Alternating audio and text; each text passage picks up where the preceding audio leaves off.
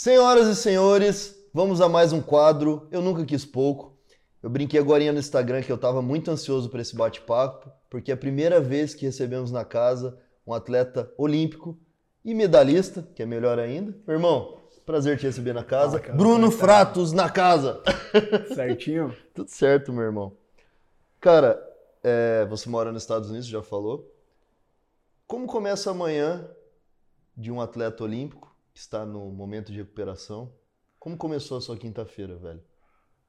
Hoje de manhã começou às 5h15, despertador tocou, aí café da manhã rápido, coisinha, eu tô tomando só um shake de manhã, né? Não tenho muito apetite de manhã e sem treinar também tem que dar uma controlada na pança, né? Uhum. E seis horas eu estava na fisioterapia, foi fisioterapia das 6 às 11, tô recuperando de uma cirurgia de ombro, né? Numa cirurgia uhum. corretiva que eu fiz há umas sete semanas atrás. E fisioterapia das 6 às 11 da manhã, depois almoço. E aí, depois do almoço, eu tiro para ler, para estudar, o que quer que seja que esteja estudando, lendo ali naquela, uhum. naquele momento. E aí, vim para cá depois. O que, que você está lendo, velho? Eu tô lendo. É, comprei esse livro ontem, né? Chama Cartas a um Jovem Psicoterapeuta. Ou Cartas a um Jovem Terapeuta, algo. Mas é, é uma introdução a a simpatizantes curiosos da psicoterapia e da psicoanálise, que, que é uma área que me interessa bastante. Pô, interessante, cara. Meu, nome do quadro de estudo, eu sempre falo isso, mas principalmente com relação à sua pessoa, que eu tava até brincando com meu sócio antes desse bate-papo nosso, falei, cara, pô, eu já fiz triatlon, já nadei, você também, mas, meu, em que momento que aquela, aquele bichinho do, meu, quero ser um atleta olímpico, que momento que, como atleta, você notou que você não queria pouco, cara? Conta pra gente. Tem, tem alguns momentos, né? A minha, eu sempre eu costumo brincar que a minha decisão pela natação foi uma decisão econômica, né? Foi quase que uma, que uma decisão financeira, porque eu praticava vários outros esportes quando era criança, praticava futebol, vôlei, karatê, judô. Sempre gostou de esporte? Andava de bicicleta, pegava onda e boxe, enfim, uhum. vários esportes. Só que com todos os esportes, principalmente os esportes de time, né? Uhum. Eu jogava uma semana toda para quem sabe, se fosse bem, ganhar uma medalha no final da semana. Entendi. Quanto que a natação, tinha uma competição de natação que durava ali o sábado e o domingo, e Sim. eu nadava diversas provas e voltava para casa com 5, 6, 10 medalhas, né? Aí eu olhava aquele esporte que me demorava uma semana para ganhar uma medalha e o outro que em um final de semana eu ganhava 10 medalhas. Tá aí meu cérebro de criança ali acabou Entendi. associando uma coisa a outra, me foi levar para. Quantos anos você tinha, cara?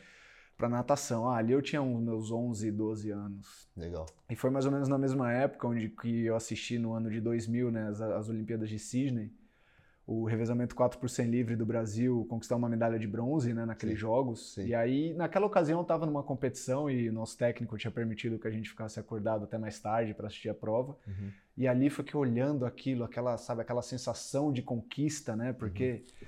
quando você tem o Brasil ali competindo, quem torce, quem quem está assistindo, conquista junto, né? Tem a mesma sensação de vitória ali. Para uma nação, né, velho? Exato. E, e foi quando eu senti aquela coisa de nossa, eu quero mais disso e eu quero, sabe, estar tá lá e eu quero, quero eu fornecer essa sensação, quero eu despertar esse sentimento em quem estiver é. assistindo no meu país, os torcedores, enfim, quem acompanha esporte. Então foram, na verdade não teve um grande clique, mas vários pequenos momentos, né, que, que foram uhum. importantes para o desenvolvimento de uma mentalidade não só, não só do atleta, mas de uma mentalidade competitiva de uma forma geral. Sim, sim. E eu, eu, eu havia dito que estava muito ansioso com esse papo, cara, porque o esporte, ele tem muito a ver com a vida, né, cara? Questão de resiliência, foco, determinação, no mundo dos negócios principalmente. Tanto que eu ouvi dizer que tem muitas empresas que pegam, na dúvida entre contratar dois diretores, dois CEOs, ele, ele pergunta na dúvida, os dois têm os mesmos, os mesmos aptidões e tudo, fala qual deles pratica esporte. Aí diz que isso é um Correto. assunto. É, aí eles pegam e ah, um não pratica nada, o outro é um cara que corre, é um cara que. O eles escolhem essa pessoa. O atleta tem... acaba desenvolvendo essa habilidade do hiper. É, em inglês chama do hyperfocus, né? É do, do, de um foco extremamente apurado e, e, e muito intenso, né? A gente quando está ali, eu pelo menos quando estou dentro da água, eu tudo que eu tenho de preocupação, de ansiedade, de distração, de barulho fora, e barulho eu falo de uma forma até figurativa também, uhum. né? A gente consegue calar tudo aquilo e focar no que a gente está fazendo naquela hora, naquele momento, naquele lugar. Além de ter uma capacidade de gerenciamento de tempo muito grande, gerenciamento de expectativa e uhum. gerenciamento de tempo que eu falo a curto e longo prazo também, né? Então você consegue, você vê que o treino de natação, quando você consegue ali 5 segundos, 10 segundos de intervalo, é muito já, e você consegue. Eu, pelo menos, sinto a diferença de 5 e 15 segundos muito, muito no tato, assim, muito Entendi. claro, né? Entendi. Entre várias outras habilidades, como o trabalho em equipe, né? Aquela noção de que você uhum. conquista algo quando você, quando você se empenha naquilo, quando você coloca o trabalho e não espera cair do céu. Então, Existem vários valores, existem várias, várias habilidades que você aprende no esporte que, uhum. pelo menos eh, do ponto de vista que eu enxergo, é muito difícil você aprender com várias com qualquer outra coisa. Cara, é interessante isso que você está falando, porque eu lembro que a gente se conheceu a primeira vez no deck da loja e, e todo mundo pegou uma corona e tal na hora de bater um papo. Aí você falou, puta, cara, como eu queria estar tomando essa corona aqui, essa cervejinha, mas não eu tô, tô em fase de recuperação e tal. Tipo, você já tá pensando na recuperação para depois se preparar para Paris, eu imagino já, né, ah, cara? Com já certeza. tá com esse foco. É... Apesar de eu ter passado por uma cirurgia e estar tá passando por uma recuperação agora, não é férias, né? Como eu falei no começo aqui, eu tenho observado a minha dieta e em uhum. relação específico que você falou em relação ao álcool, uhum já não é segredo que eu, sabe, eu, eu, gosto de aproveitar um vinho com a minha esposa, claro. eu gosto de tomar uma cerveja no final do dia, lógico que uhum. não todo dia, mas ali uma vez claro. por semana, sabe? Uhum. E desde, do, do, desde Tóquio que eu não bebo, então já faz mais de um ano aí que eu tô, que eu tô sendo, de, de, desde depois da comemoração, né, da medalha, que foi, foi um pouquinho, né, a mais, mas desde essa época que eu já não bebo, que eu já, e, e além de ser uma decisão baseada na performance também, é algo que, meu, era legal, era divertido, era gostoso, mas o dia seguinte não estava valendo entendi, mais a pena, entendi. sabe? Quando, quando você tem 19, 20 anos é legal, né? Quando você passa dos 30, começa a ficar um pouco mais pesado. Cara, eu falo muito isso para quem me acompanha, eu acho que tudo em equilíbrio. Eu tinha parado de beber também, fiquei um ano e pouco, fiz um vídeo a respeito sobre parar de beber, que me ajudou muito na performance e tal, no trabalho, no esporte, que eu sempre gostei também. Mas eu descobri que em equilíbrio que é o que você está falando, pô, de vez em quando, um pouquinho e tal, cara, não faz mal nenhum, até ajuda. A gente que é ansioso, irmão, putz, depois de uma comemoração, eu acho que não, não vai te quebrar no meio de vez em quando, sabe? Então, pô, depois, cara, você ganhou uma medalha, irmão. Pô, você pode dar uma chapada ali naquele momento. Ah, e agora pra, você segurou. Dá pra tomar um uísquezinho. É, um pô, então né? um Natal, um Réveillon. Um charuto, uma coisinha. É, então você, cara, eu acho que em equilíbrio, tudo que é demais, todo, todo excesso esconde uma falta, eu digo no caso desses vícios, né? No, no na bebida, no, no cigarro. Enfim. E é, e é. Chega a ser um conceito um pouco ambíguo, né? Porque, lógico que fala-se muito sobre o equilíbrio, né? Você ter o equilíbrio na vida, você ter o equilíbrio nos hábitos e tudo mais. Sim. Só que para você chegar numa posição de destaque, para você ter sucesso em alguma coisa, é tudo menos equilíbrio, né? Você sabe que eu ia chegar nesse ponto contigo e a gente conversa muito sobre o preço a ser pago por tudo. Existe um preço. Um preço muito alto. E até um outro entrevistado, um amigo nosso, Wendel, ele falou que você tem que pensar muito se você está disposto, não olhar só para a medalha, no caso do esporte, mas se você está disposto a passar por pagar o preço durante aquela jornada. E uh, muitas pessoas ficam frustradas, enfim, cara, porque elas esquecem que a jornada é o principal, né? Não é a, o ponto de chegada, não é o, é esse, a medalha em si, tá ligado? Esse é um assunto que eu tenho que tomar até um pouco de cuidado para não falar demais, que é eu sou completamente apaixonado por isso, né? Porque quando você começa algo, por exemplo, você está ali tentando ganhar a sua medalha, você está ali tentando conquistar algum bem material, você está ali tentando fazer o seu primeiro milhão, algo uhum. do tipo, você não pode pensar no final, né? Você tem que está envolvido com, com, com o processo, com, com o caminho que te leva até lá. Isso, como eu falei, para quem já atingiu um certo sucesso, não é segredo, né? Isso chega a ser até quase que, quase que óbvio, quase que direto. E, e a gente acaba não sabendo, desaprendendo a fazer de qualquer outra forma. A gente já não sabe mais fazer, um, se aplicar um projeto de uma forma que não seja essa forma quase que obsessiva, né? E quem está de fora muitas vezes olha e fala assim, eu, eu escuto isso bastante né, do meu do meu escopo de atleta, falando, nossa, mas você faz tanto sacrifício pelo seu resultado, e na minha cabeça aquela coisa fala, mas sacrifício? é então, normal, é, pô. É, é, não é sacrifício, é simplesmente o que você tem que fazer para atingir o seu sucesso. E aí você, é aquela coisa, se você vê como um sacrifício, você já, você já chegou atrás, você já não começou certo, né? Então passa muito por essa paixão a justamente esse sacrifício, né? Uhum. Então, cara, eu, eu sou apaixonado por acordar cedo, por pular na piscina fria, por fazer dieta, por sentir dor de treino. Faz parte do é, pacote, é aquela, pô. É aquela coisa, se o treino não tiver dolorido, não tá funcionando, sabe? E aí várias outras coisas também, como minha terceira cirurgia de ombro já. E aí você tem uma certa distância que você acaba tendo da, da família, dos amigos, né? E tudo mais. A gente então tava... a vida social fica prejudicada, então, enfim. Cara, a gente estava falando essa semana sobre obsessão, é algo que eu falo muito eu até hoje eu digo não para alguns projetos, porque como eu não vou ser obcecado, não vou conseguir fazer, agir da maneira que eu ajo nos meus projetos que já estão em andamento, eu prefiro dizer não. Meia bomba eu não quero. Tanto que eu abandonei o curso de Direito no quarto ano e é super bem porque eu decidi começar a vender roupa, cara. Mesmo que moambeiro, ah. eu falei, cara, ou vou ser um bom vendedor de roupa, ou vou ser um bom advogado. Meio não serve. E aí que vem você pegar o que há em comum de pessoas que atingem um certo nível de sucesso no que escolheram fazer na vida, cara.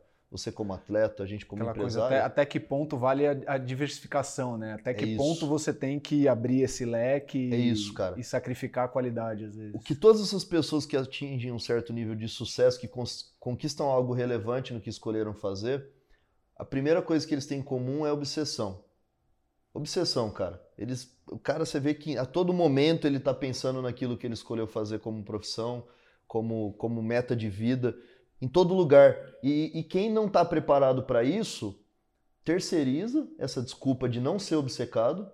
Terceiriza, é impressionante, bicho. A pessoa que não atinge, não constrói nada, que sempre começa, mas não continua, o cara tá sempre terceirizando a culpa, irmão. É impressionante.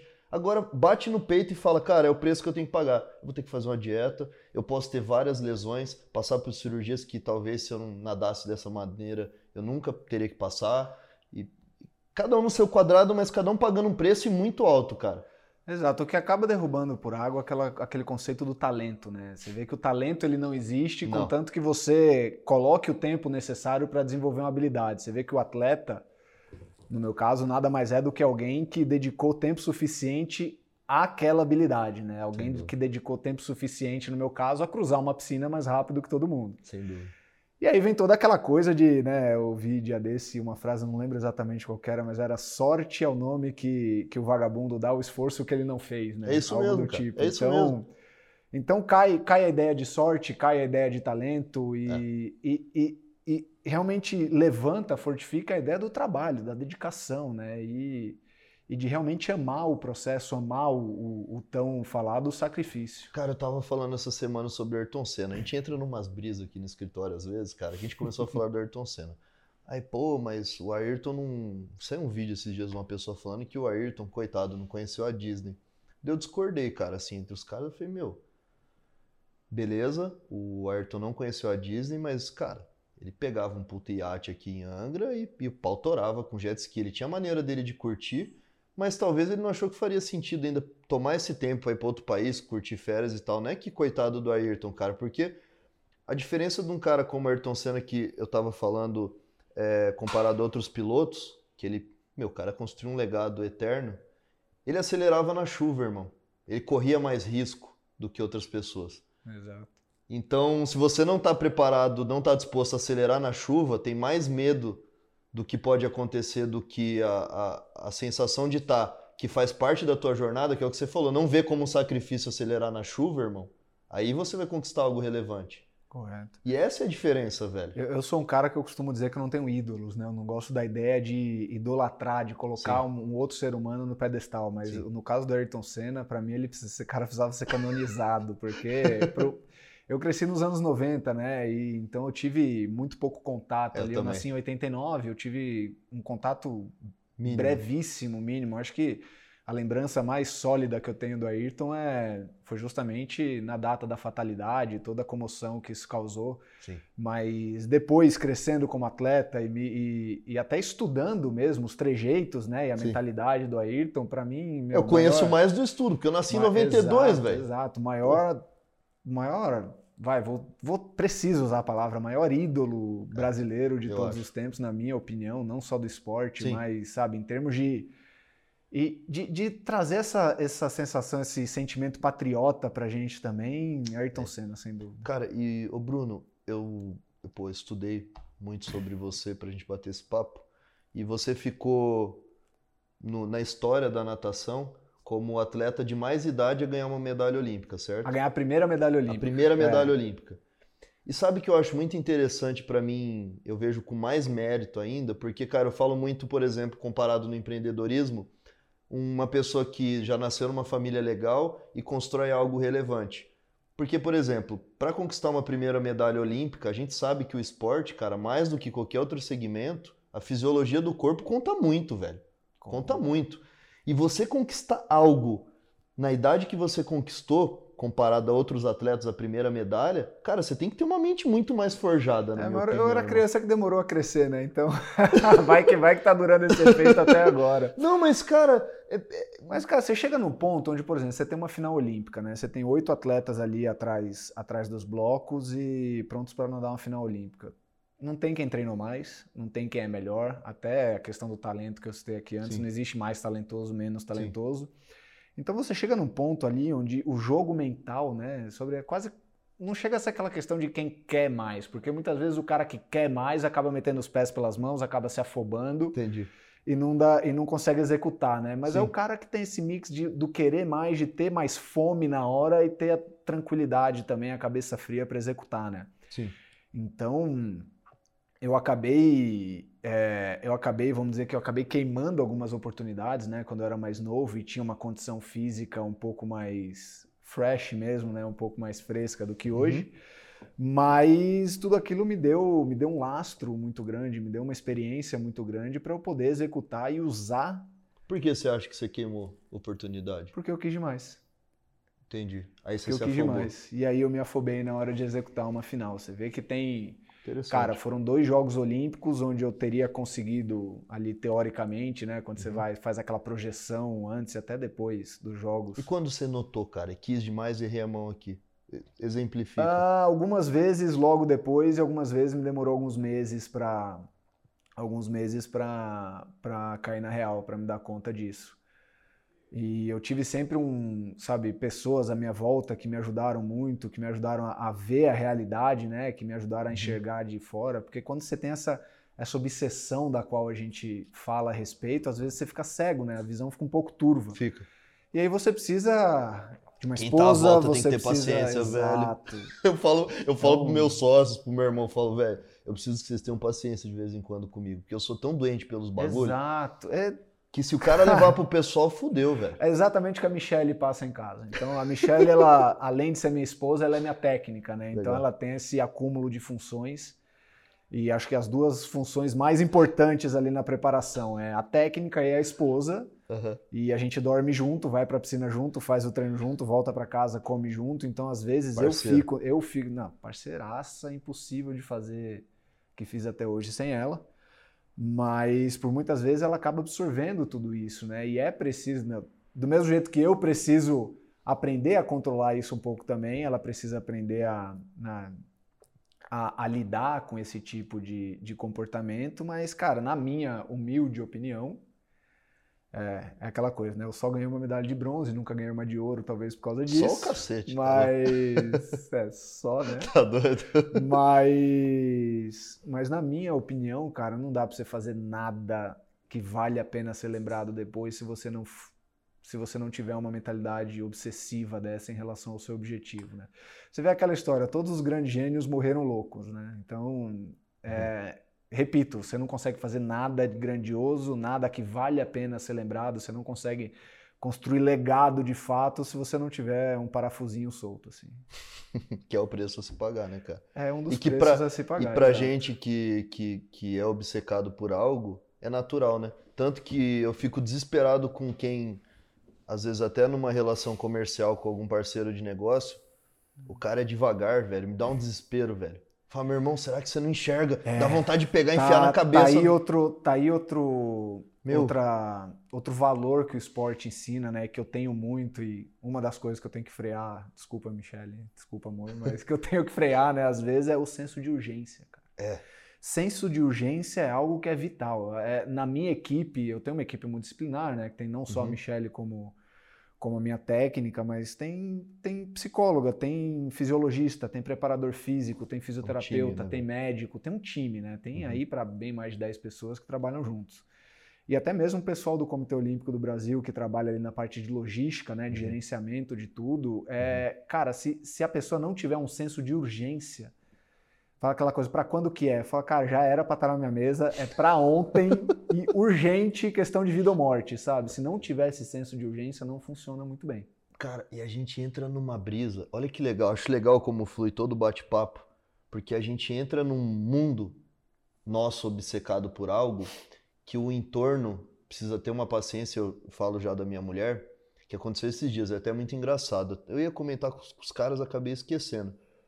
Cara, chegou em casa e tal, caramba, eu aqui tava numa negociação, bicho. Ela tomou banho, me chamou para tomar banho, nem ouvi. Ela meteu um baby doll. Passou a mulher te chamar pra tomar te banho. Te juro, irmão, não, ouvi. Porque a, a, a compra, era, a compra não, era grande. Irmão, obcecado. Aí ela colocou, pô, um puta pijama bonito, caramba, eu aqui e tal. Daqui a pouco, irmão, fui olhar cadê minha mulher. Ela subiu, foi pra sala, eu escutei só o barulho da escada. Falei, caramba, velho. Cheguei lá em cima, ela já tava de moletom, tá ligado? Eu falei, amor, que houve? Falei, caramba, eu tô falando, te chamei pra tomar banho, você não foi? É, a gente chamei... tem oportunidade na vida que passa, né? eu falei, meu. Eu falei, cara, eu sentei com ela depois, falei, amor, deixa eu te explicar. Tem vezes, não é que eu tô fingindo que não escuta, é que eu não tô ouvindo mesmo. Você irmão. entra na zona, né? E aí, foi existe no mesmo... literatura, eu falei que eu me interesso por psicologia, e existe literatura que chama o The Zone, né?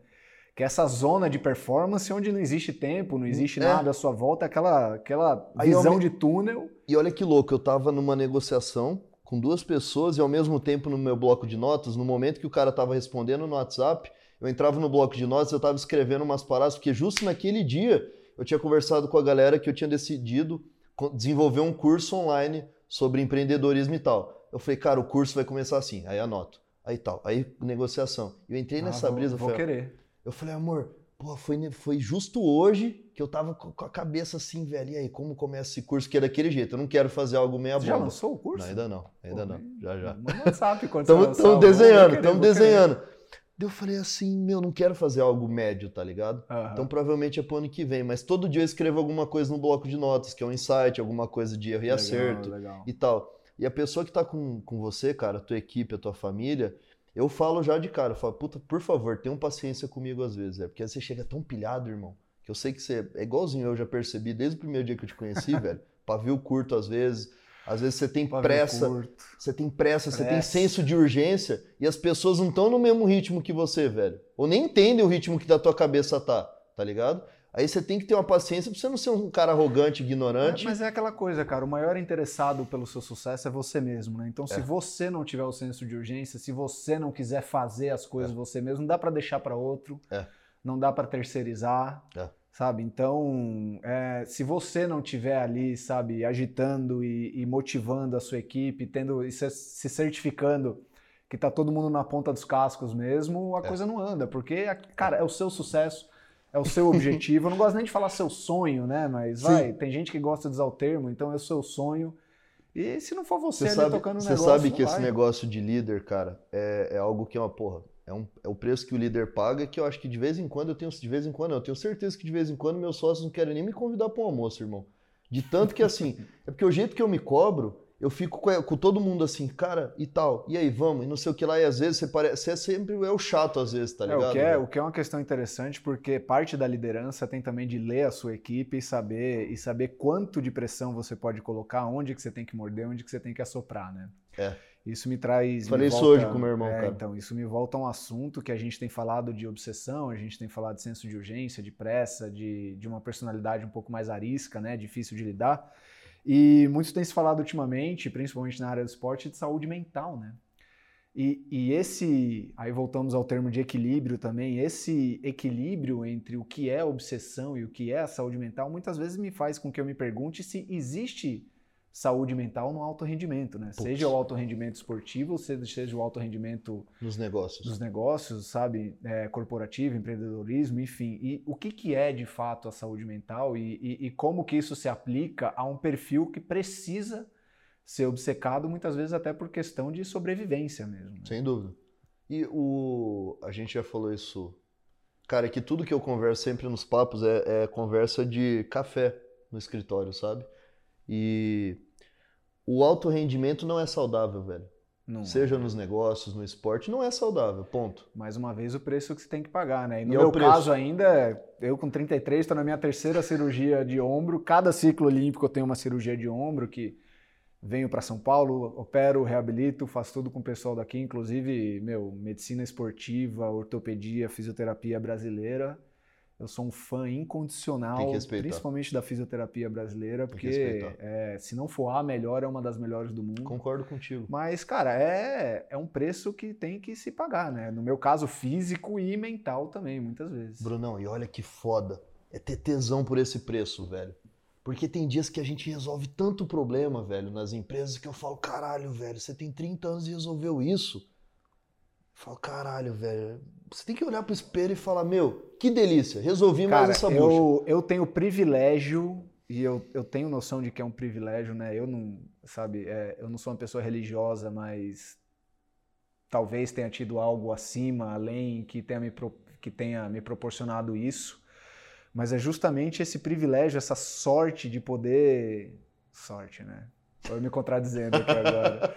Mas enfim, vamos chamar de privilégio de, de acordar todo dia buscando o seu melhor da história no que eu faço e dormir todo dia me perguntando se, se eu fiz o suficiente para ser o melhor da história no que, que eu faço, para ser o melhor do mundo no que eu faço.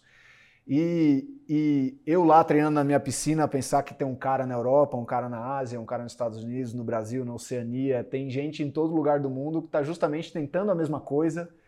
E eu ter tamanha competitividade, ter esse senso de que olha no espelho no final do dia e me pergunto se eu fiz o suficiente e por várias vezes eu ter certeza absoluta que, perdoe o meu francês, mas que não teve um filho da puta nesse mundo inteiro que trabalhou melhor que eu naquele dia. Isso é do caralho. Então isso, sabe, isso paga, isso paga dor, isso paga cirurgia, Cara, isso é emocionante isso de ouvir. coisa que posso pagar. Porque eu sinto isso no nosso segmento nas devidas proporções. Tem sábado que a gente trampa tanto, velho, que eu tenho certeza que não tem um filho da puta de um concorrente que ralou tanto quanto a gente ralou naquele sábado, irmão. Cara, aquela eu coisa. Eu tenho pode, certeza. Pode até ter tido, mas se quiser ganhar de mim, vai ah, ter vai que ter que ser bom, velho. Vai... vai... ter que ralar. pra vender mais que a gente, vai ter que ser bom.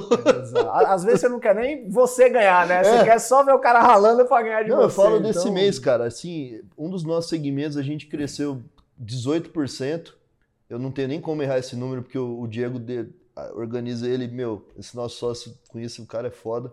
Todo dia ele manda lá, eu já falo, caralho, crescemos isso esse mês. Tipo, dia 20 a gente já tinha dado uma porrada na meta, tá ligado? Ah, e não demais, paramos, irmão. Demais, demais. Não paramos, tá ligado? Como se nada tivesse acontecido. Eu, você eu... viu aqui, tipo, você chegou, meu, atendendo o cliente e tal, outro, como se fosse, cara, como se tivesse é... tudo para entregar a meta hoje. Exato. Não, isso, meu, isso que faz o sucesso desse negócio aqui, que é Sensacional, né? Eu, pô, eu, aliás, eu já tinha vindo no prédio, né? Uma vez quando eu era barbearia ainda, até a primeira vez que eu entrei aqui, eu falei pro Diego, eu falei, meu, já cortei o cabelo aqui e tal, olha o que vocês fizeram com isso aqui, sensacional.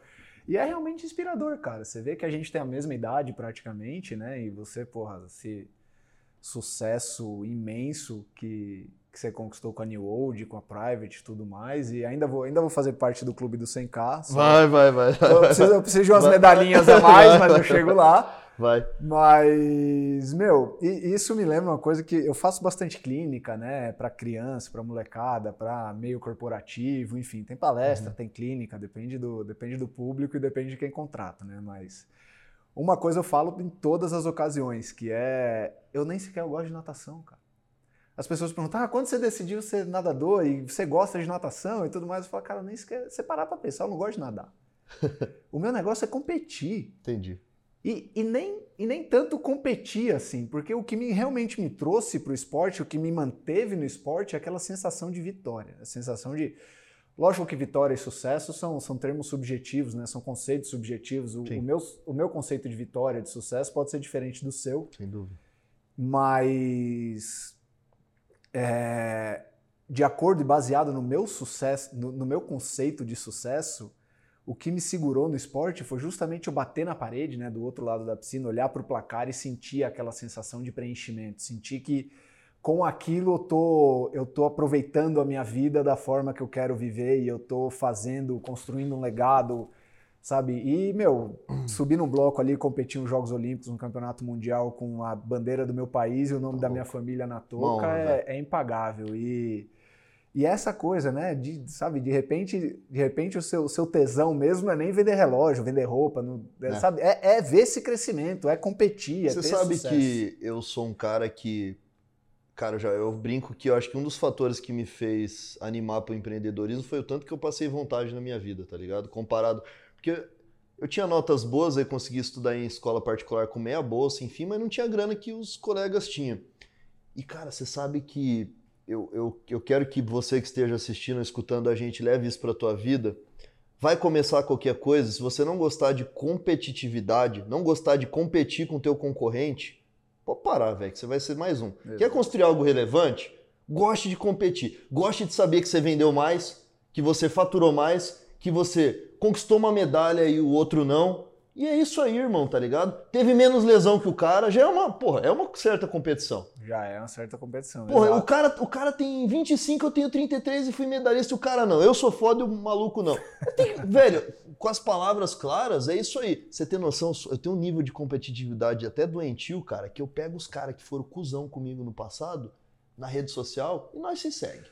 Eu falo, é, eu olho aqui pra minha cobertura e falo, Aí eu olho o apartamento do cara, eu falo, ah, tá vendo, cuzão? Aí o pai tá numa cobertura aqui em Itaim. Esse, eu tenho Bom. certeza que esse filho da puta tá. Esse apartamento aí, com, com todo o respeito do mundo, que ainda é o pai que deixa para ele, tá ligado? E ainda é menor que o meu. Tome, receba. Então, assim, é mais barato no Mato Grosso. É, é São Paulo é São Paulo. É Não, é uma competitividade Exato. pessoal, cara, que até, assim, que eu fui juntando essas coisas, que eu acho que a gente não tem que esquecer e tem que usar isso como combustível, na minha opinião. Que eu tenho certeza que você já fez isso pra caralho. Cara, você tem que ter habilidade de transformar esse tipo de situação em combustível, né? Quem Sim. conta umas histórias parecidas com essa e eu busco absorver, absorver sempre que eu posso. É, Shaquille O'Neal conta essa história que antes de entrar no jogo e quando ele sabia que ele ia entrar num, numa série de playoffs com outro time, ele começava a inventar histórias pessoais com jogadores que ele ia pegar e às vezes tinha de onde tirar, e às vezes, se não tivesse de onde tirar, ele inventava a história na cabeça dele justamente para passar por cima dos caras e para jogar pesado com os caras. Porque você tem que ter de onde tirar, né? É, é, crescendo no esporte, você acaba se dando conta que ninguém faz nada porque quer. Mas você, os atletas, né, as pessoas acabam fazendo porque precisam fazer. Entendi. Então, quando você cria esse sentimento de necessidade, quando você sabe, é, quando você cria esse sentimento de que você precisa ganhar, seja por, seja por um contexto financeiro, seja por um contexto de reconhecimento, seja Isso. por qualquer coisa que seja o que te motiva ali, você não pode ser aquela coisa de, ah, eu queria ganhar, eu uhum. gostaria de ganhar. Não, cara, eu preciso ganhar. É aquela coisa, eu não vou conseguir dormir, eu não vou conseguir. Sabe, Posso não conseguir, mas eu não vou conseguir viver o resto da minha melhor, vida velho. se eu não ganhar, se eu não for o melhor, se eu não tiver o meu sucesso, seja lá qual seja o seu Sim. o seu conceito de sucesso, né? Sem e aí dúvida. acaba caindo aquela coisa de ah, o importante é competir. Não, o importante é ganhar, cara. Isso é o importante né? não é competir. É Quem fala que o importante é competir é o cara que não ganha porra. É o cara que nunca ganhou nada na vida, né? Você falou tudo, cara. Meu, que papo gostoso. Tipo, e, e, e vem vários. importante é competir, é foda. Não, isso é papo de perdedor, desculpa, irmão. Desculpa, é, cara, já, você já ganhou, já experimentou. já, já ganhou uma medalha, cara. Como, como, que pode ser é. ruim isso? Então, o importante não é competir, cara. Puta. E, e ah, tem um brother meu que uma vez eu gravei e um. lógico, né, pra quem estiver assistindo, é sempre importante reafirmar isso, que, que o vencer o sucesso, seja nos negócios, é subjetivo. seja na vida pessoal, seja no esporte, seja, meu, completar uma maratona, completar um Ironman, Isso. seja uma promoção. Perder 10 quilos. Exato, perder 10 quilos, ter um casamento de sucesso, sabe? Isso. Ter um filho, botar Isso, o filho cara. na universidade, qualquer que seja o seu conceito de sucesso. Dê o seu, seu melhor, velho. Objetivo é aquela coisa de. Eu acho que, trazendo de maneira geral, o, o sucesso ele é não parar no meio. O sucesso ele é não desistir. Qualquer que seja aquela coisa que você colocou na sua cabeça que você vai fazer, faça, sabe? Ou então, pelo menos, dê que... tudo de si, mesmo que você não consiga chegar lá. É aquela coisa de falar, meu, eu dei tudo de mim, eu tentei de todas as formas, se não deu, não deu, mas sabe? É aquela coisa de não faça corpo mole, não desista, sabe? Acredite, por mais piegas, que por mais meloso que possa soar, acredite no seu potencial, sabe? Uhum. Tem uma tem uma frase que eu eu treinei quatro anos na Universidade de Auburn e, e, lá tinha um técnico lendário que acabou falecendo como técnico da equipe há décadas atrás, chama Richard Quick. Richard Quick tinha essa frase que é believe in belief, que é, é basicamente acredite na sua crença, né? Sim. Que é aquela coisa de você acreditar no, no que, que, você te motiva, né, no velho? que te motiva, no que eu inclusive acabei tatuando essa frase na perna, tudo mais. Eu eu arrumo desculpa para tudo, para tatuar. Eu também né? tenho algumas. É. Qualquer coisinha, eu falo, ah, legal, tatuei. Aí, e ele tinha essa coisa de você acreditar no que, no que você de fato acredita, né? No que você sente, no que tá, no que você se diz, né? Aquela coisa da autofala.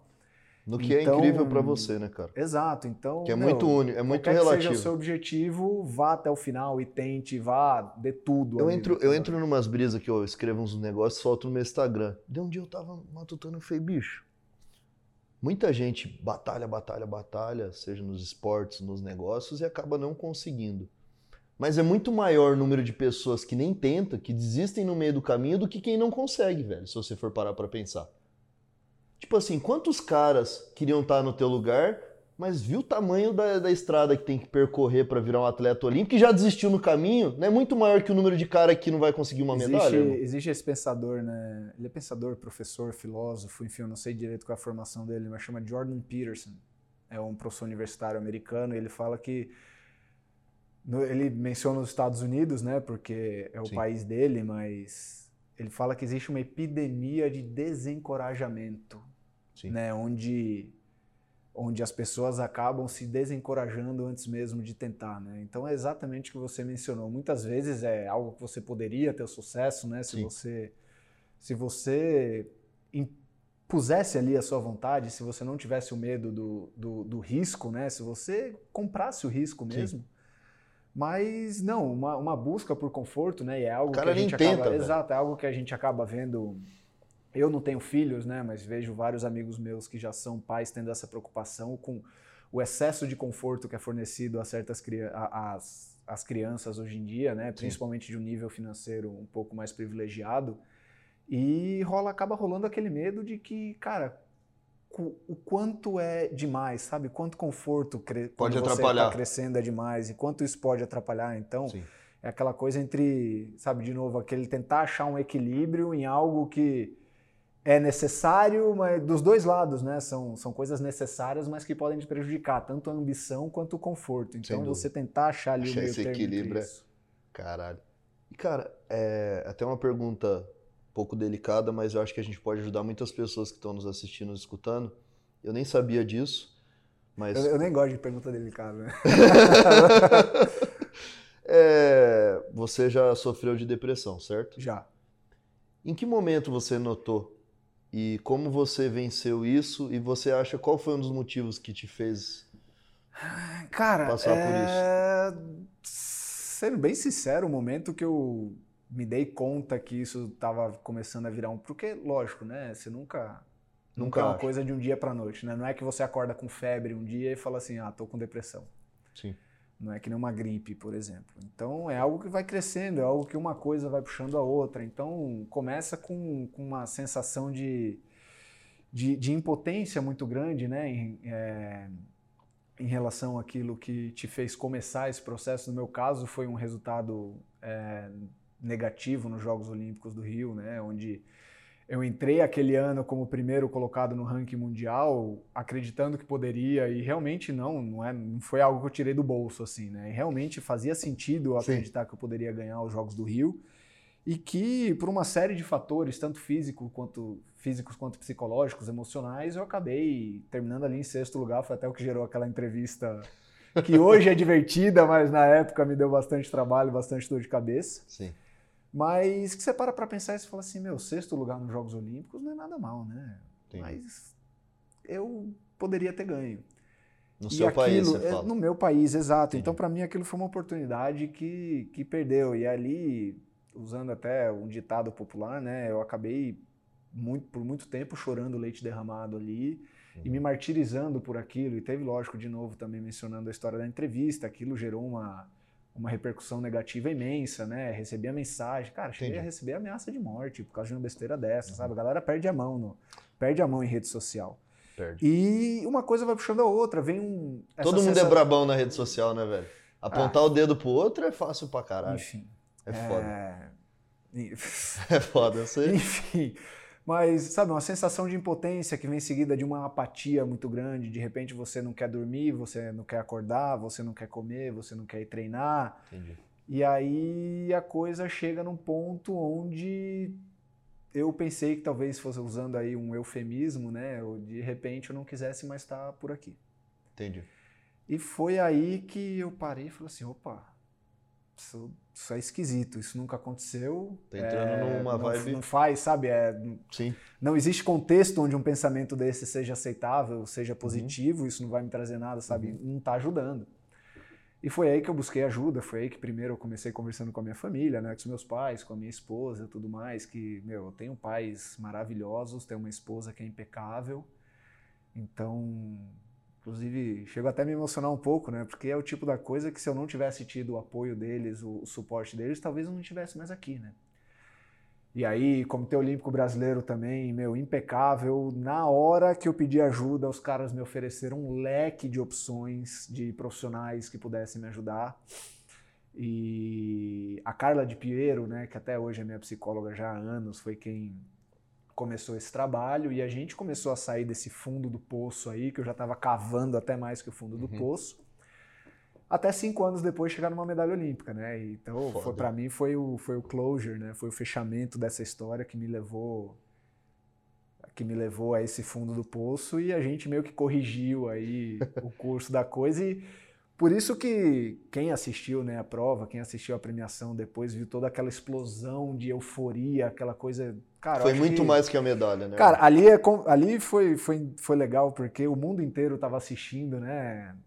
Basicamente, quase todo o país do mundo ali assistindo aquela cena. E eu, era como se só tivesse eu, algumas das pessoas mais próximas que eu tenho ali, a Michelle, o Natan, a própria Carla, sabe? Não dá para mencionar todo mundo aqui, mas todo o pessoal do COB veio também, toda a seleção brasileira estava lá na arquibancada. Eu acho que, meu, a minha prova e a prova do Sheffer, talvez do Fernando Sheffer, foram as provas que a gente via mais gente ali na arquibancada, é- mas é como se eu tivesse sozinho ali.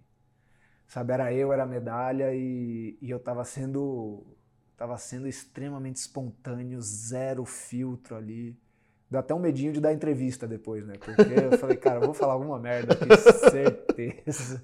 Vou falar alguma coisa que vai virar meme, acabou virando, né? Mas ali foi um momento que eu tava, eu tava sozinho comigo mesmo e, meu, foda-se o resto. Quem, quem quiser dar risada, dá. Quem quiser fazer meme, dá. Quem quiser criticar depois, dá, sabe? Eu, eu quase me matei por causa dessa porra e agora eu vou comemorar, sabe? E foi legal pra caramba. Caralho, caralho. É. Ainda bem que você não começou a chorar, que eu sou chorão também, velho. Já começa a ficar lacrimejando aqui. Eu falei, É, puta, né? fudeu, eu tô fudido. É bom, porque aí você começava a vender lenço também, né? Aí já uma coisa puxava a outra já ficava bom. Mas, cara, é, é emocionante por- porque o pessoal só vê a medalha, né, cara? Não vê o que tem por trás, né? Não vê o. Mas porque a gente o- esconde também, né? Então, a gente. Eu acho que numa, numa era de rede social a gente podia até, eu pelo menos, eu tenho essa experiência que muita gente fala assim, nossa, mas você tem uma história legal, você podia estar mostrando, você podia fazer documentário, você podia fazer o dia a dia, Sem dúvida. você podia mostrar treino, dieta, reabilitação, e eu até me esforço para mostrar um pouco mais, mas cara, quando você está focado ali, quando você está naquele túnel, você não quer mostrar, você quer trabalhar. Até Entendi. porque a gente não faz isso para mostrar.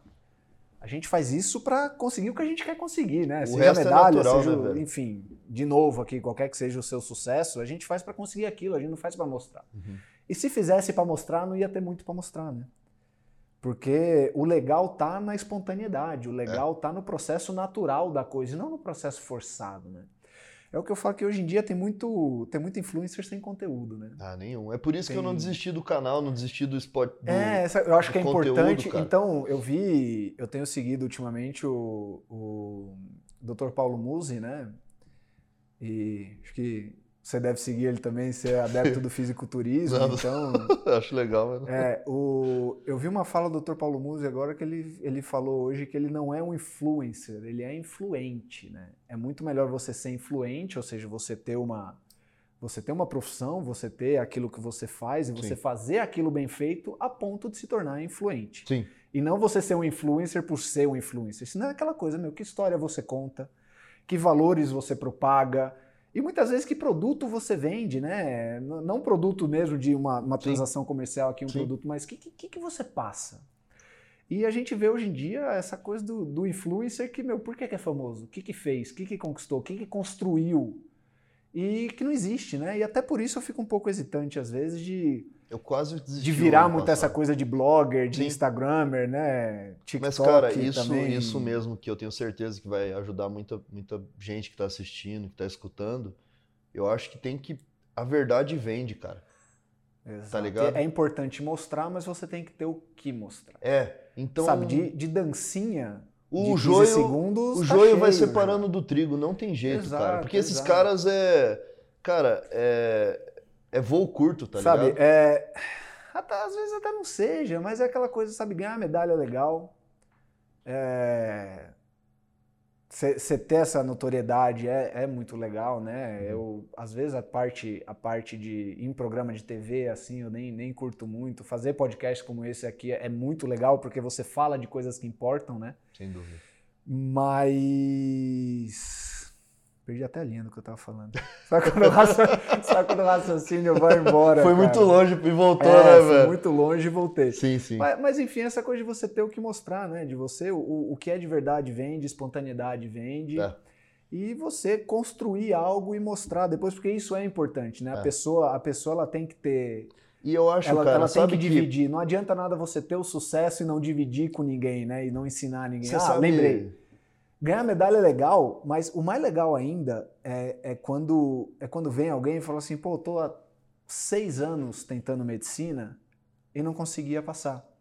E aí eu vi que você tá três, quatro Olimpíadas tentando a sua medalha e conseguiu recentemente, sabe? Então, pô, legal a sua história, legal Motiva, ter né, continuado, legal motivar, sabe? Quando alguém vem me falar isso, cara, é legal pra caramba. Completo. E isso é realmente o que o que, o que motiva sentido. e o que faz a coisa fazer sentido, né? Porque se você for parar para pensar, cara, o que, que acrescenta a nível de sociedade, a nível de comunidade, país, eu atravessar uma piscina mais rápido que outras pessoas, né? Serve para nada isso. Só que isso acaba se tornando um megafone, acaba se tornando um palanque para para outras questões, velho. Para eu ali falar sobre o que quer que eu queira falar. Sem dúvida. E quando eu escolho passar uma mensagem de resiliência, uma mensagem de superação, uma, uma mensagem de trabalho, de dedicação, aí é que a coisa vale a pena. E cara, é, eu acho. Eu, eu tava viajando aqui ao mesmo tempo, você falando desse momento que você subiu lá, pegou a medalha e tudo mais. Mas você sabe que eu acho muito importante até para eu falo que eu fiz isso comigo, cara, porque senão você começa a perder o tesão por coisas que às vezes são pequenas, mas que são importantes para você. Como, por exemplo, é, quando eu comecei a vender roupa no, no porta-mala, enfim, no carrinho popular que eu tinha, e tava muitos, às vezes sem grana, cara, mesmo sem vender nada, ia fazer um mercado, tinha que tirar alguma coisa que o cartão dava negado, tá ligado? Tinha, hum. sei lá, mil reais de limite, a compra dava mil e cinquenta, tinha que tirar alguma coisa lá. Com um filho pequeno no carrinho. E, cara, aquilo para mim, como homem, assim, aquilo acabava comigo, sabe? Eu acho que acabaria com qualquer homem que tenha a sua honra. E, bicho, hoje quando eu vou num, num mercado e posso pegar as coisas sem olhar preço, tá ligado? Pegar um, uma caixa de São Pellegrino lá sem nem olhar, é água com gás que eu gosto e foda-se. Isso para mim é um pódio, tá ligado? Hoje. E eu acho que as pessoas estão se perdendo no momento de buscar só grandes conquistas. Elas, você tem, nós que, que somos assim, cara, que, que queremos grandes resultados a gente paga preços muito, muito altos, cara. A gente às vezes. Eu brinquei até com um cliente uma vez, eu falei, cara, o primeiro pack de cueca Calvin Klein que eu comprei, eu achei um tesão, porque minha mãe só me dava as cuecas da feira, tá ligado? Black Jack. direito, né? Não queria botar é, não queria, lavar porra, é, é, isso mesmo. É tipo, são esses, esses, essas pequenas vitórias, cara, frente ao que a gente conquista, que a gente tem que se abraçar elas para não se perder. E eu confesso que eu tenho certeza, bicho, que eu não me perdi. E eu tenho certeza que meu irmão, meu sócio, as pessoas que estão ao meu redor não se perderam em certos momentos que a gente começou a se agarrar mais nessas, nessas pequenas conquistas, tá ligado? Não só na, na, cobertura, mas no mercado que eu consigo fazer, na, na peita que eu sinto vontade hoje no Iguatemi, posso comprar, mas às vezes não quero, mas posso, já é importante. E não é só bem material, cara, é, é o meu filho me mandar um, uma, uma mensagem e falar, pai, troquei 60 figurinhas numa figurinha rara. Lembrar de, de mim pra me contar isso. Tá virando empreendedor já também, né? É, porra, tipo, só do meu filho ter essa relação comigo já é uma puta conquista e não tem nada a ver com material, é muito mais importante que qualquer material, porque eu não tinha um pai, cara, parceiro, que eu sentisse tesão de ligar para ele, tá ligado? Para contar isso. Então, tipo, ou quando eu contava, o cara tava cagando. Então, tipo, hoje eu me, eu me abraço nessas vitórias que não são só materiais, nem são tão grandiosas para outras pessoas, mas que são muito importantes para mim, porque me faz não me perder, cara. Porque eu acho que o excesso de ansiedade, a depressão, ela vem quando a gente começa, talvez você vai entender muito melhor que eu, que eu, eu já tive problema com ansiedade, não cheguei a ter depressão. Mas eu tenho certeza que eu tive indícios de depressão, tanto eu quanto meu irmão. Porque esse começo, tipo, meu, só faz sentido os bagulho muito foda, tá ligado? Aí começa a ficar vazio, começa a não fazer sentido, cara. Você começa a parar de, de curtir essa jornada, tá ligado? Tipo, hoje eu tô. Cara, o Kelvin, que morava no Mato Grosso do Sul, é um Zé Ninguém, não tem sobrenome, hoje tá sentado com um atleta olímpico que moveu uma nação, tá ligado? Porra, é prazer meu escutar a sua história também, né, velho? E é assim, mano, isso pra mim é do caralho. Isso pra mim é uma puta de uma conquista hoje. Pro o cara irrelevante que já zoaram, que a família do pai falou que não ia ser ninguém, tá ligado? Tá tocando, tô batendo esse papo com alguém que, porra, admiro tanto e. Porra, obrigado. E que, e que porra, do caralho. Isso para mim, cara, a gente vai juntando essas, essas pequenas coisas que, que, meu, não é como eu, estou usando o exemplo da medalha, que eu sei que é o ápice para um atleta olímpico, mas a gente não, não ter só o ápice, igual você, meu, você já está conseguindo movimentar o braço pra, após uma, uma cirurgia. E eu falo que a lesão é isso, cara, é a pequena conquista dia após dia. Meu, é uma, é uma voltando aqui rapidinho, é uma admiração mútua, né? É, o legal é que eu tenho tido a oportunidade de conhecer muita gente, não só gente de sucesso mesmo assim, mas muita gente interessante ultimamente.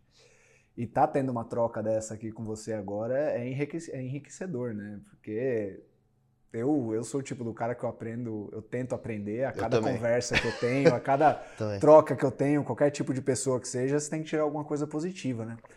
E o que você fala das pequenas conquistas é inclusive uma tática usada, uma estratégia usada na psicologia esportiva que, que fala sobre pequenos objetivos, né? Você ter objetivos da longo prazo, né? Que no Sim. caso seria uma medalha olímpica, uma vitória num campeonato mundial, um ouro olímpico. Mas você ter médio prazo, você ter curto prazo, você ter aquele micro prazo que são vitórias diárias, né? Você se propor objetivos diários Sim. que você possa que você possa conquistar e manter. Existe uma existe toda uma explicação médica, né, relacionada a hormônios sim, e tudo mais de bem-estar mas que você possa ter esse input hormonal de bem-estar diariamente para te manter motivado, né? Então até a questão da motivação, ela, ela passa pela não só pela psicologia, mas ela passa pela medicina também. Existe explicação científica do, do que é a motivação, de fato. E cara, às vezes a gente com o nosso jeitão, a gente as, a, acaba afastando algumas pessoas que levam para o pessoal essa nossa obsessão. Mas se você for pegar um cara que é obcecado, igual você falou que quando você escuta que alguém quer desistir de fazer medicina, viu a, a tua vibração lá e aquilo motivou ela, você transbordou numa vida de, de, dezenas de milhares de pessoas de forma indireta e isso, isso te preenche. E eu estava aqui é, pensando aqui, teve um dia que um, um, sócio nosso, João, ele, o mês passado, ele falou, cara, o que eu, o que eu tirei esse mês de, de, de retirada de lucro aqui é o que eu ganhei, eu não ganhei um ano, que ele já foi, foi nosso colaborador ele, e eu vi a felicidade do cara, ele tava até emotivo. Eu falei, meu, é para isso que eu, tipo, que eu faço o que eu faço, tá ligado? É para isso que às vezes eu fico noite sem dormir, CBD, PATS, pra ver se desliga essa cabeça acelerada. Tem dias quando eu vejo, porra, um sócio meu que veio lá do Hermelino Matarazzo, andando numa X4 M, um Aldemar Piguet no pulso. E eu estou falando aqui de conquista material porque é, uma, é um, um, um, modo de motivação, mas mais do que isso, como o cara se sente hoje. A sensação de realização, né? A sensação é a sensação de, de realização, tá ligado?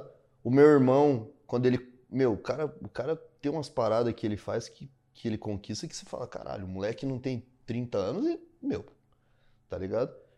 Aí essa sensação, essa mudança que através do momento que eu não desisti de mim lá no passado, que você vem mudando a vida de várias pessoas diretamente e indiretamente, como você disse, é isso que faz sentido no final do dia quando você olha no espelho. Mesmo que o dia tenha sido uma merda, mano. Você fala, bicho. Porque o dia, o dia que não foi bom, ele também faz parte, né? O dia é. que foi bom, ele. Cara, você tem que tirar alguma coisa é. positiva, né? Aquela coisa. É, é dito às vezes que tem dia que você vence e tem dia que você aprende, né? É. Então, por menos que eu goste desse conceito, que eu lá dentro fico assim, não, porra nenhuma, tem dia que você vence e outro dia você tem que vencer também e vamos embora. eu também. Mas, mas é verdade, o dia, o dia que você não vence, você não pode levar aquilo como uma derrota, né? Você é. tem que procurar, você tem que futucar, revirar aquele dia e ver onde, é. onde que você não acertou, onde que você perdeu aquele dia de fato e por que que você perdeu e o que, que você vai fazer para não perder amanhã. E semana que vem, mês que vem, ano que vem, e por aí. E olha vai. que louco, né? A gente, e aí vira um processo de constante evolução. A gente acredita tanto na gente, a gente é tão obcecado pelos resultados em nós mesmos, mas o maior tesão tá no tanto que a gente transborda por ser dessa maneira. Olha que louco. É. Indiretamente e diretamente. Aí é o que tem que gostar muito, né? Tem. Tem que gostar muito. Você, é, é quase como se você não fizesse, parasse de se importar com o resultado final, né? É. O que você quer mesmo, o que eu quero mesmo, por exemplo, é ali sofrer no treino, a pancadaria, aquela competitividade, sabe? É, é, tem aquele momento antes de entrar na prova que chama a, o call room, né? Que é a, o banco de controle em português, que tá todo mundo reunido ali antes de entrar e tem uma tensão muito grande, tem os atletas acabam por muitas vezes se encarando antes da prova, né? E rolando aquele joguinho mental, aquele joguinho psicológico. Vê se bagunçou a cabeça Vê se um do... consegue quebrar o outro. Cara, isso que é o legal. Entendi. É esse que é o legal. Aquela parte do pódio, aquela parte da medalha, aquilo dura minutos, sabe? Vai embora e depois, porra, pega a medalha, bacana, mas no final do dia, aquilo lá que, que é um peso de papel, aquele negócio. Entendi, você bota, pô. sabe? E que nem, que nem os bens materiais, né? Você conquista bens materiais, aquilo vai, lá você não leva. Vem e vai, velho. Você não leva. Vai ter um dia que você vai ser enterrado, vai virar adubo e aquilo não vai com você, sabe? Então o que conta é justamente aquela coisa do dia a dia, aquele, sabe, aquela adrenalina do dia a dia, aquela coisa que, meu, e sinceramente, eu acho que só de você poder acordar e não ir se arrastando pro trabalho, é. sabe? Eu acho que. Já é incrível. A pior coisa da minha vida seria acordar xingando uma segunda-feira e chegar na sexta-feira comemorando porque eu vou poder beber sexta, sábado e domingo, eu não triste, vou né, trabalhar, né, sabe? Então. Eu até soltei uma frase esses dias que me criticaram para variar né, na internet. Eu falei assim: quem ama final de semana e feriado mais do que a rotina, normalmente odeia a conta bancária. Inclusive eu salvei esse post. Tá? agora, agora, você falou. Eu mandei, eu mandei isso pra Michelle. Eu falei, olha que foda essa, essa frase. Essa é frase. Isso é, cara, isso é frase. Cara, essa foi boa, mas é, mas é aquela coisa, porra, a gente não é todo mundo que tem oportunidade, né? Irmão, é hoje é quinta, que... certo? Estamos no miolo do Itaim. Passa na frente dos botecos, bro. Tá agora. Cheio, tá Lotado, cheio. nego. E, e, aquela coisa, e aquela coisa assim, se você escolheu isso pra sua vida, ok. Você escolhe o que Cara, só não aponta o dedo, só não, aponta o dedo para quem tá construindo, é o que, é velho. É o que te faz bem, é o que te faz bem. Se você escolheu aquilo, se essa é a vida que você quer, porra, animal, toca pau, vai lá, cara, se esbalda. Mas eu falo para mim, pessoalmente, Bruno Fratos aqui hoje, se eu tivesse, sabe, se eu trabalhasse com algo que não me dá tesão diariamente, que não me faz estar domingo, Sim. sabe, de não conseguir dormir direito domingo à noite, de tanto de tanta animação que vai ser segunda-feira, aquilo ia me matar por dentro. Caralho. Então, sabe, não é todo mundo que tem a oportunidade de, é uma de, ter, dádiva, velho. de ter uma vida assim, e, porra, o que é uma pena, mas, cara, quem tiver a oportunidade, que agarre. Abraça essa porra. Que abrace, independente de risco, independente Sim. de meu de dúvida, agarra, porque vale a pena demais. E vai. vão ter dias chuvosos, vão ter muitos dias nublados aí, vai dar medo pra caramba. Na verdade, você quanto. Vê que, você vê que, meu, eu. Eu, pra, eu saí da casa dos meus pais, eles moravam em Natal com 17, 16. Que eu vim para São Paulo para treinar e começar realmente essa, essa carreira de atleta profissional, né?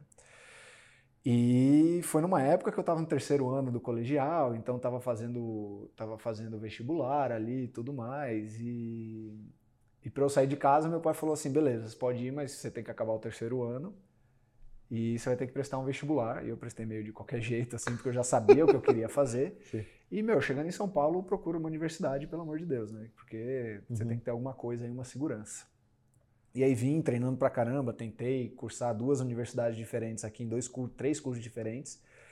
E o sistema universitário aqui não, sabe, aquela, não te dá, não te apoia ao esporte, né? Então, o que é uma pena, que, meu, com tanto de talento que a gente tem aqui, tanto acadêmico quanto esportivo, podia ser mais Que o sistema fato- americano já é diferente. de né, fato, sabe, não precisava mimicar o sistema americano, mas de fato o Brasil, com suas particularidades, sua demanda Sem e dúvida, sua velho. oferta, poder, poderia ter, poderia de fato ser uma, uma potência, já é uma potência acadêmica, né? Uma Sim. potência científica e poderia ser uma potência no esporte também. Também acho. Mas chegou um ponto que eu desisti. Falei, cara, não dá, vou ter que escolher entre. Porque eu tava fazendo as duas, as duas coisas mal, né? Eu tava estudando mal e eu tava treinando e performando mal nos dois campos.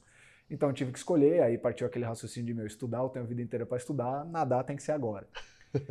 E, cara, deu medo, né? Falar assim, cara, mas eu não vou ter um diploma, eu vou chegar e até hoje aos 33. Eu tinha esse sabe? medo, velho. Foi... E até hoje aos 33, não, não é, não é nenhum medo, é um pânico, né? É. Você dá aquela fobia, aquela coisa de, meu, e agora se não der certo? E aí, Aí você se abraça nos e caras, aí quer que saber? vem- Fulano não e tem. aí que vem aquela coisa de que você não faz nada porque você quer, você faz porque você precisa. É. Aí começa assim, meu, se essa, essa não tem se.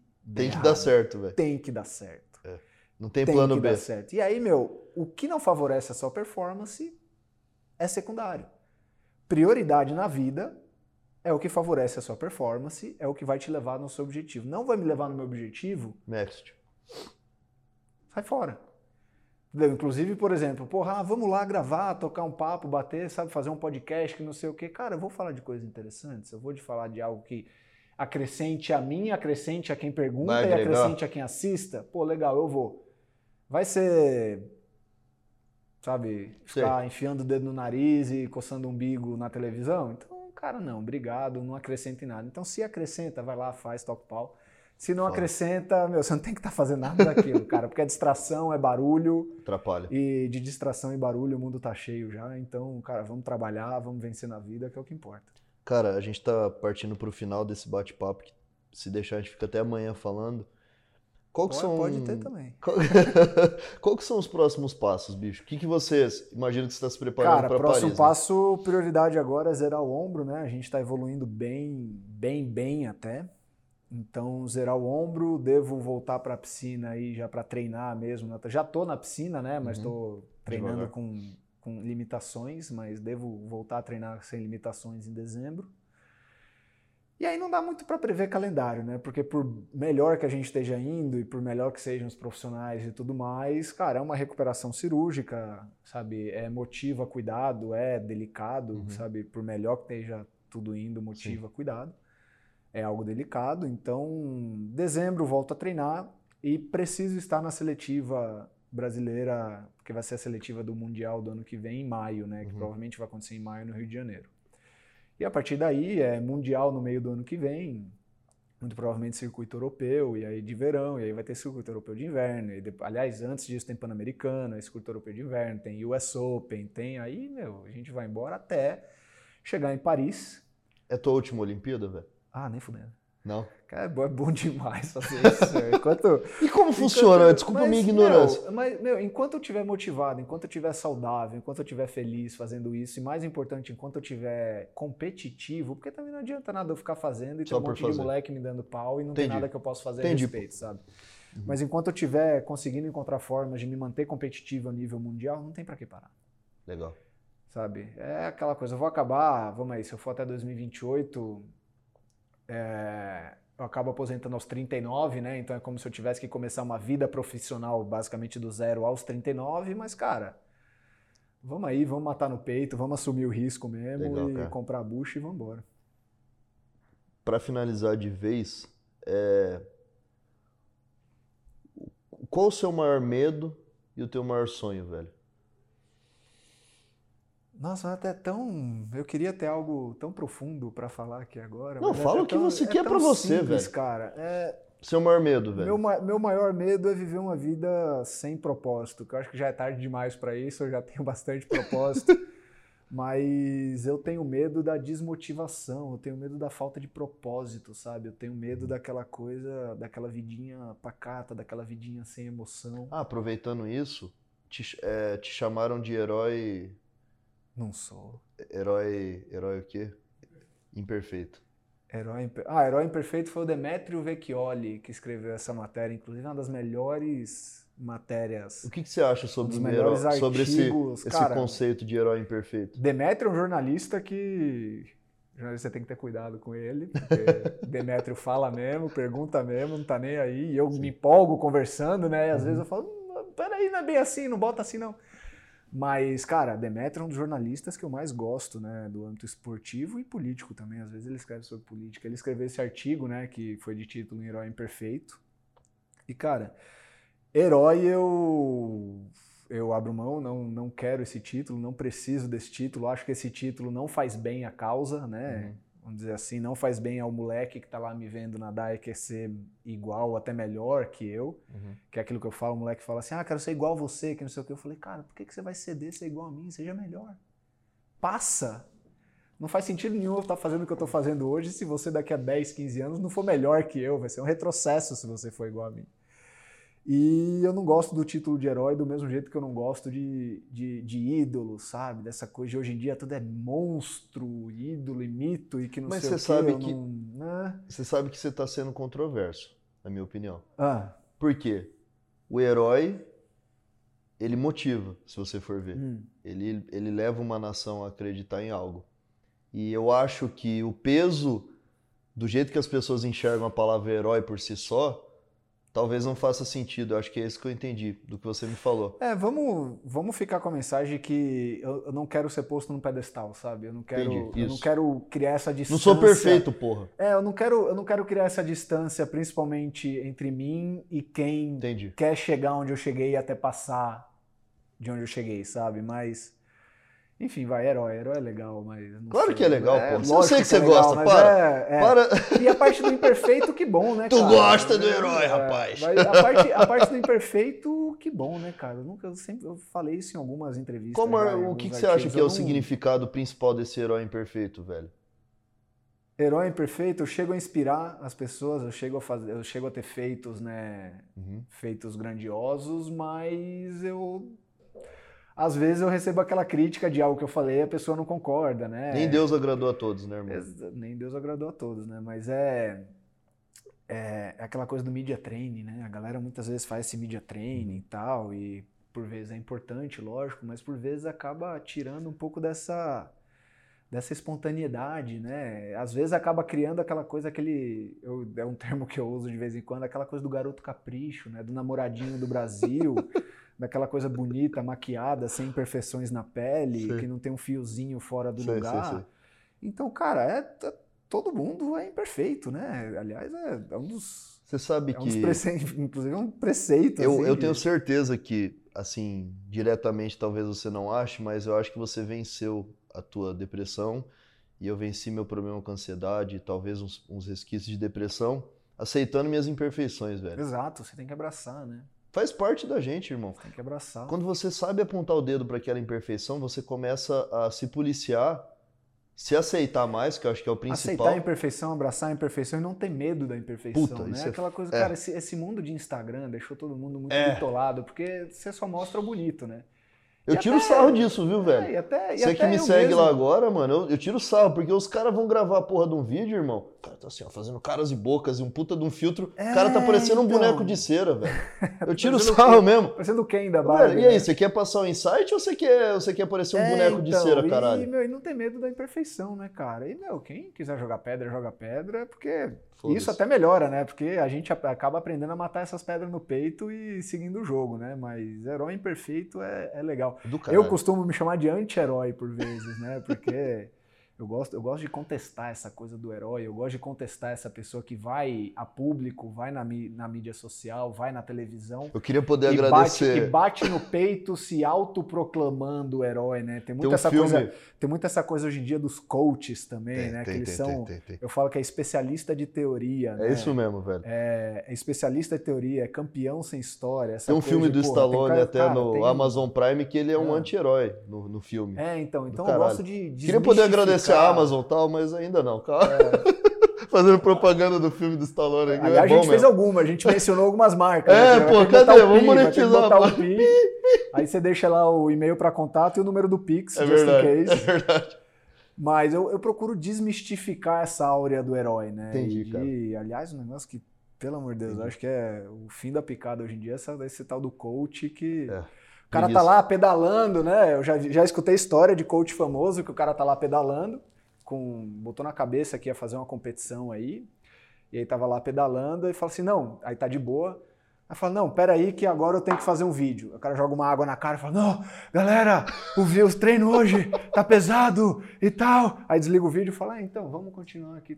Cara, esse negócio do coach é... é. Tem que tomar cuidado com então, a internet. Então, né? enfim, essa coisa do herói, da história perfeita, Entendi, daquela história de superação, que não sei o que, cara, todo mundo tem história de superação. Você quer história de superação maior do que você tendo que devolver coisa para prateleira do supermercado com filho para criar? Quer história de superação de quem acorda às quatro da manhã, pega três com condução para ir bater massa? Concordo.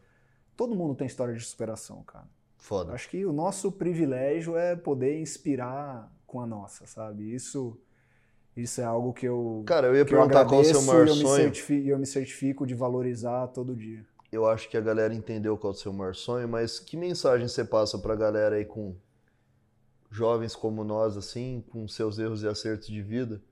Ah, acreditem, né? Acreditem. Acreditem. Acho que se for resumir em uma palavra é isso, acreditem. Acreditem em você, acreditem em quem está com você, acreditem no seu potencial, acreditem no seu sonho. Acreditem no seu 1% de chance de dar certo, porque se você colocar tudo nesse 1%, a coisa vai andar. Pode não andar de primeira, pode não andar de segunda, pode não andar de terceira, Sim. mas vai andar. Sabe? Acreditem e não, não cedam por pouco, sabe? Não não, não se contentem com menos do que você pode conseguir. É, acreditar e estar tá preparado para pagar esse preço, né, velho? Gostar de pagar ah, o preço é o principal. Que, tem que gostar de pagar o preço e estar tá preparado, sabe? Aliás, estar tá preparado é subjetivo, né? Porque você não estava preparado quando você teve que pagar muito preço e eu também não estava preparado quando chegou muita coisa, mas esteja disposto, esteja disposto a encarar tudo que Sem tudo dúvida. que vai vir no seu caminho e cara, é se você pode ter mais, queira mais, faça mais, construa mais e acreditem. Galera, meu irmão, obrigado. Puta papo. Eu vou apertar sua mão com a mão esquerda aqui, que esse aqui ainda Então tá é verdade, eu quase fui na outra pessoa. Não, eu vi, eu vi esse. Eu vi esse, eu vi esse 40 de braço dele chegando no meu no meu, no meu gravetinho aqui, eu falei, velho. Deslocou o ombro do cara aqui no meio. Aí eu fui dando, eu puxei assim, eu peguei mais no final. Porra, vou tirar a mão esquerda. meu irmão, Valeu, satisfação obrigado. te receber na casa. Imagina, Gente, esse foi mundo. mais um Eu Nunca Quis Pouco. Deixe seu comentário, seu feedback. Mande para quem precisa ouvir essa mensagem incrível de Bruno Fratos e Kelvin. Tamo junto. Valeu, valeu meu irmão. Valeu. É nóis. Valeu.